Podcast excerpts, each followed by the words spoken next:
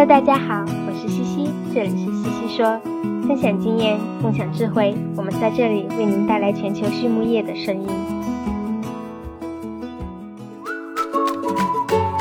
健康动物，健康你我。树藤作为全球领先的动物保健公司，一直以来通过创新性的产品与一流的服务，为广大养殖户提供最佳解决方案。养好猪，瑞元舒。瑞元舒作为全球首创的单针猪圆环病毒与猪支原体肺炎二联疫苗，已在中国市场上市，只需一针免疫，能高效防控猪圆环与猪支原体肺炎两种疾病，同时保护时间长达二十三周，是防控两种疾。病的利器。Hello，大家好，我是西西。今天我们来聊一聊蓝耳病的防控。前段时间我们写过一篇美国蓝耳病的新毒株的传播情况。不管在世界哪里呀，蓝耳病是养猪人绕不过去的一个话题。今天我邀请到的嘉宾有着整整二十年与蓝耳病打交道的丰富经验，他是硕腾的猪板块全球技术服务总监 Dr. Jose Angulo。从蓝耳病的历史、致病机理、防控原则、疫苗方案、常见错误等各个方面，Dr. Angulo 全方面的分享了他的观点和建议，很多的干货推荐给养猪的小朋友们，希望大家都能够成功的搞定蓝耳。好嘞，那么首先，Angulo 博士是怎么进入行业的呢？他分享说，他来自墨西哥，从小就有着当兽医的梦想，最初吸引他的是宠物的兽医方向。而当他开始上兽医院之后，便慢慢的喜欢上了畜牧生产方向。在二零零一年获得了兽医博士学位之后，Dr. Ingulo 的职业生涯开始于墨西哥的一家大型养猪企业。而后，他随着新东家柏林格因汉公司，先后在墨西哥、美国、德国等地方都工作过，工作内容一直是围绕着蓝耳病的相关的技术服务展开。前几年，他举家回到了美国，在2015年加入硕腾，担任蓝耳病的专家。目前是硕腾猪板块的全球技术服务总监。到今天，Dr. Angulo 已经在养猪业有整整二十年的经验了。那首先第一个问题，我们聊到的是蓝耳病的历史和影响。Dr. Angulo 分享说：“我先来讲讲蓝耳的影响吧。蓝耳病是全球养猪业最重视的猪病之一。”它是猪繁殖与呼吸综合症的简称，英文缩写是 PRRS。在美国，每年因为蓝耳病造成的损失高达六亿美元，相当于每天一百八十万美元。从猪场的各阶段看，蓝耳对生长育肥猪造成的损失最大，超过总损失的百分之五十。在母猪方面，损失大概平均每头两百五十美元；在仔猪中，每窝损失在七十五美元左右。这里面的损失指的是蓝耳病造成的生产性能下降、死逃、用药等损失。那么欧洲的情况也相似，尽管欧洲的毒株不同，每头母猪平均损失一百二十五欧元，高的可以达到两百到两百五十欧元。每头生长育肥猪的损失在六到十五欧元之间。这里面的差异除了生长性能和死逃率的差异之外，还取决于感染的时长、毒株类型、继发病源、市场情况等因素。亚洲也差不多，算下来损失甚至更高。这主要是因为有其他的并发症，比如猪瘟、伪狂犬，还有细菌性疾病，比如猪传染性胸膜肺炎等等。这些疾病叠加起来，显著的增加了猪场的经济损失。那接下来我再来讲讲蓝耳病的历史吧。八十年代，蓝耳病最早是在八十年代北美发现的，大家发现它对猪的繁殖和呼吸系统有着严重的影响。到了一九九零年，德国也出现了蓝耳，随后便传遍了欧洲。几乎在同时期，在日本、台湾等亚洲区域也爆发了。在那个时候，大家对蓝耳病并不了解，称之为迷之猪病。一九九一年，欧洲和美国的科学家通过科赫法则，终于找到了病因，分离出了两种基因型，命名为一型和二型。后面我们都统称为蓝耳病毒，但要注意，这是两种不同的病毒。到一九九六年开始，各种新的毒株开始逐渐的出现。九六年，我们在美国爱荷华州发现的毒株被称之为典型蓝耳。二零零零年，在美国中西部发现新的毒株一八四和一四四。二零零六年，在中国和越南爆发的蓝耳，我们称之为高致病性蓝耳。它的典型症状是高烧，它实际上是源于北美毒株种二的变种。二零一四年，在美国发现了幺七四毒株。最先是在北卡出现的，然后蔓延了全美。而最近这一两年，最新的毒株是 144L1C，猪群感染后会比之前毒株的临床症状更重。那么，从我们这些年的经验可以看到，一般每隔四五年都会发现一个新的毒株。从最初的典型蓝耳到幺七四，再到现在的幺四四，以及中国的高致变性蓝耳，还包括重组病毒。这些变异重组是病毒的天性，是它们的生存方式。那么说到一七四和一四四，最近的美国里曼大会上有很多关于蓝耳的报告，其中呢，Pipestone 公司团队提到他们最近做的一项研究。发现一七四毒株比一四四更厉害。我问 Dr. Angulo，您怎么看呢？Dr. Angulo 分享说，一七四毒株最早是在二零一四年出现的，是最近五年在美国流行率很高的毒株。从临床上看，一七四的确有时候比一四四更严重一些，但这并不代表一四四带来的损害就小。总体上看，这两个毒株在临床表现、严重性等方面还是很相近的。不过，一四四的传播速度往往更快。要注意的是，虽然我们常常将幺四四合并在一起来谈，但同一个毒株内也包含不同的谱系。比如，一四四有 lineage one C，也就是我们说的 L one C，或者 lineage seven L 七等。不同谱系的厉害程度也不一样，所以需要搞明白，我们评估对比的到底是哪个毒株、哪个谱系。那我又问了，为什么重组病毒是个问题呢？Dr. Angulo 回答说，病毒的重组指的是两个毒株同时感染同一个细胞时，进行了遗传物质的交换，重组之后，病毒的毒力可能更强，也可能更弱。那么最关键的问题就是，我们不知道这些细小的基因变化会给病毒的毒力和传播力带来多大的影响。现在的确，我们看到的病毒重组现象越来越多了。我其实觉得啊，主要是我们来检测这些现象的新技术越来越成熟。说不定以前也有很多重组病毒在猪场中传播，只是我们不知道而已了。当然，这并不是说我们就不用去管它了。在这方面，我们仍然还有很多研究工作要做，比如要对蓝耳病毒进行全基因组测序，以便更好地掌握其独立、临床、流行病学的影响。下面一个问题是，蓝耳感染的机理是什么呢？Dr. a n g u l a 回答说，蓝耳病毒的主要靶细胞是猪肺泡巨噬细胞，主要的细胞受体是 CD163。当病毒和受体结合后，便会进行大量的复制。其实感染本身并不会引起全身的免疫抑制，但是因为靶细胞是肺泡巨噬细胞，会损伤肺部的防疫系统，这就会让继发病原趁虚而入，给肺部伤口上撒盐。通常，男儿感染后二十四小时内会出现病毒血症，病毒的载量在七到十四天达到峰值。同时呢，病毒引起的炎症反应会产生大量的促炎性细胞因子，引起临床症状。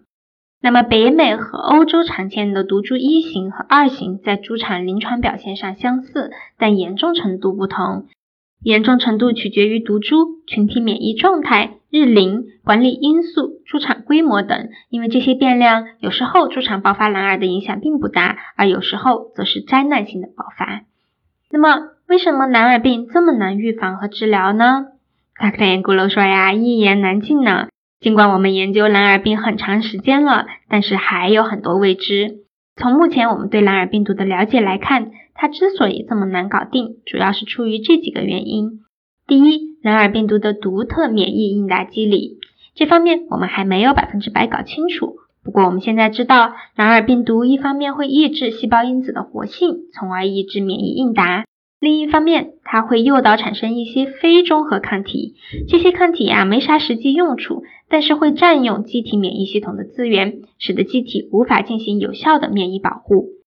因为这样的机理，通常来说，灭活疫苗的效果就不太好了，因为它无法有效激活细胞免疫，而减毒活疫苗则可以通过病毒的复制来激活机体的免疫系统，特别是细胞免疫，来起到保护作用。第二个因素是病毒本身的流行病学特征。蓝耳病有强大的传播能力，即使在低流行率下，也能够不断的在群体间传播。我们通过常规的采样监测，发现蓝耳病毒在几乎零流行率的情况下也能传播。同时呢，蓝耳病毒的另一个重要的流行病学特征就是持续性 （persistent），它在组织内能够持续作用一百天以上，从而在被感染的群体里产生地方性特征。第三个因素是外部环境因素，养殖系统、养殖从业者、猪群的数量等等都是影响因素。我们现代化大规模的养殖体系实际上为病毒的生存和传播提供了理想的环境，这些都加速了病毒在猪场之间的传播。那么这些综合因素叠加起来，就导致了蓝耳病毒超级难搞定。好了，那要预防蓝耳病毒，蓝耳疫苗是一个常用的措施。那么蓝耳疫苗如何选择呢？Dr. a n g u l o 分享说，常见的蓝耳疫苗有这几种类型：灭活疫苗、自家苗和减毒活疫苗。目前最有效的蓝耳疫苗应该就是减毒活疫苗了。在上面我已经提到了为什么灭活疫苗的效果不好，因为它无法诱导细胞免疫，而它产生的体液免疫不能对机体产生有效的免疫保护。那么自家苗呢？想当年我在墨西哥养殖企业工作的时候，那会儿还没有减毒活疫苗，所以用的都是自家苗。但后来越来越少用了，一方面是因为它的缺点大于价值，另一方面减毒活疫苗的效果也慢慢的被大家认识到，并且它没有自家苗的那些副作用。当然了，减毒活疫苗也不是完美的，它不能够保证百分之百的保护效果，但已经远远好过于不接种了。任何疫苗在保护力上都会存在个体差异，在攻毒实验中，我们会反复验证减毒活疫苗对不同毒株的有效性，而到了猪场之后，很多因素都可能影响它的有效性。因此啊，我们很重要的一个工作内容就是与兽医、养殖户密切合作，根据不同的猪场的情况，优化他们的接种方案，提高疫苗接种的整体有效性。这里我问了 Doctor Angulo 两个小问题。疫苗对于重组毒株的保护如何呢 Doctor Angulo 说，针对重组毒株，我们要有合理的预期。我们知道，疫苗通常是针对某一个毒株来开发的，它对同源毒株的保护性最强，对异源毒株的交叉保护取决于毒株之间的差异大小。那我们能做的呢，就是要优化猪场的疫苗程序，最大化的接种减毒活疫苗，同时呢，结合生物安全措施和管理手段。将引进不同毒株的几率降到最低，从而减少重组和变异。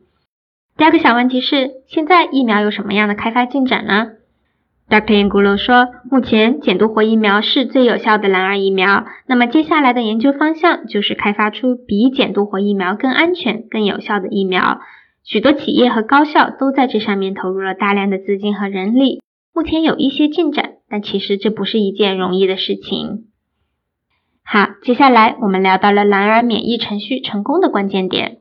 Dr. Angulo 说，首先啊，我们要区分成功的定义，我们要的是控制还是进化，是 control 还是 elimination。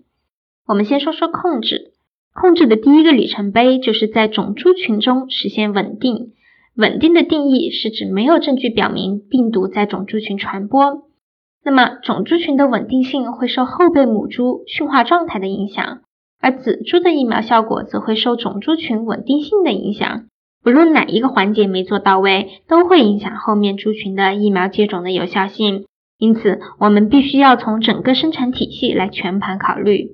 在仔猪的疫苗程序中，我们要关注接种时猪的状态是否是阴性，是否来自稳定的种猪场，接种和可能暴露病毒的时间差。关注时间差，是因为机体对蓝耳疫苗产生免疫应答相对比较慢，要三到四周，因此越早接种越好。而疫苗只是控制蓝耳的一个方面，要成功控制蓝耳，必须得做好三个关键领域：一、猪群免疫，通过接种减毒活疫苗来实现；第二，生物安全，阻止外界的病毒和细菌进入猪场；第三，日常管理。在猪场所做的工作都要围绕如何最大化程度的减少场内病毒的传播来开展。做好了这三方面工作，才可能打赢蓝耳病这场长期的拉锯战呀。好，刚才说的是控制，我再来说说进化。进化是可以做到的，但要根据实际情况、面临的风险和猪场的目标来计划。这里面最核心的问题就是，我们是否值得为蓝耳阴性付出相应的代价？因为这意味着猪场会存在高度易感，并且进化所需要的花费巨大。同时，进化之后，猪场就不再使用疫苗了。那么，一旦病毒开始传播，猪场的风险就很大。因此，搞清楚风险和代价是关键。在美国，我们的经验法则是：如果蓝耳病的历史爆发频率每三年小于一次的话，就值得去做进化；反之就不值得。大家可以看出，控制和进化的路径完全不同，体现在疫苗接种方案、监测、监控等方面。一定要想清楚了目标，再开始着手干。聊到这里，我问 Dr. i n g u l o 您对中国的养殖户有什么样的建议呢？Dr. i n g u l o 说：“我去过中国拜访很多次，的确，在中国蓝耳病的影响因素很多，是挺复杂的。不过，我认为啊，应对的策略和原则和其他地区是差不多的。”就像我们今天谈到的一样，首先是要使用合适的减毒活疫苗。由于中国流行的毒株和其他地区不一样，我们在中国市场的疫苗瑞兰安是专门针对高蓝基因缺失株的。其次是要优化操作来抑制病毒的重组，建立强大的群体免疫，在后备母猪和仔猪疫苗接种上下足功夫，注意接种要点等等。还有一点，我认为对中国养殖户会很有帮助的建议是监测，也就是 monitoring，建立常规的样本监测来评估疾病的进展动态。另外，生物安全和日常管理对包括蓝耳在内的所有疾病都很重要。总之呢，我们要将群体免疫、监测、生物安全和管理这几方面都做好，才能有效的预防蓝耳。那么说到评估和追踪系统的重要性，Dr. 伊古罗说，的确，建立评估追踪系统是我们目前能做的、能有效提升蓝耳病防控的一个重要的策略。在建立评估追踪系统之前，还是要明确我们如何定义成功。成功可以是猪群达到稳定，或者是改善某些指标。我强烈建议养殖户要和兽医、技术服务专家一起讨论，来定下目标。如果我们将稳定定义成成功，那么，没有场内病毒在猪场的传播，加上没有临床症状，就是达到成功的标准。而如果在高密度养殖区域，每年可能无法避免的感染很多次，因为周围有很多猪场，这个事实是改变不了的。所以，这些猪场的目标可以定位为将临床症状的严重程度和比例降到最低，这样更为合理。总之，要了解自己所在区域的风险高低，来设定合适的成功目标。明确了目标之后，第二步是明确评估和检测方法。我们可以用 PCR 检测来评估病毒的稳定性，同时通过 CT 值来判断样品的病毒载量高低。目前呢，在美国，processing fluids，也就是说收集新生仔猪出生后断尾去世处理中的尾巴睾丸样品，从中提取血清来进行 PCR 检测，是现在大量使用的采样方法。它的操作便宜又简单，可以让养殖户每周都能监控到猪群的蓝耳情况。同时，观察疫苗有效性的最佳方法就是看生长性能了。我们目前还没有诊断工具来评估接种后的保护力，也没有好的工具来监测并发症，所以呢，看生长性能是最为直接的。最后，问问 Dr. Ingulo，在您二十年的经验中，您见过哪些在蓝耳预防和治疗中的易犯错误呢？Dr. n g u l o 说啊，以下是这么多年来我常见到的一些错误。第一，就是养殖场不清楚防控的目标是什么，到底是要进化还是要控制。第二，他们没有意识到应对蓝耳需要一个整体的方案，在整个养殖体系中，后备母猪、种猪、仔猪、生长育肥猪等各个环节环环相扣。如果防控方案只是针对某一个环节，那最终仍然会失败。第三，是制定合理的期望。比如高密度养殖区和低密度区域的风险是不一样的。如果处于高风险区，我们却指望着自家的猪场不会感染蓝耳，那这就不是一个合理的期望。同时要明白，疫苗并不能阻止病毒进入猪场感染猪群，它的作用是降低临床症状的严重程度。我们不能指望打了疫苗就不会发生感染了。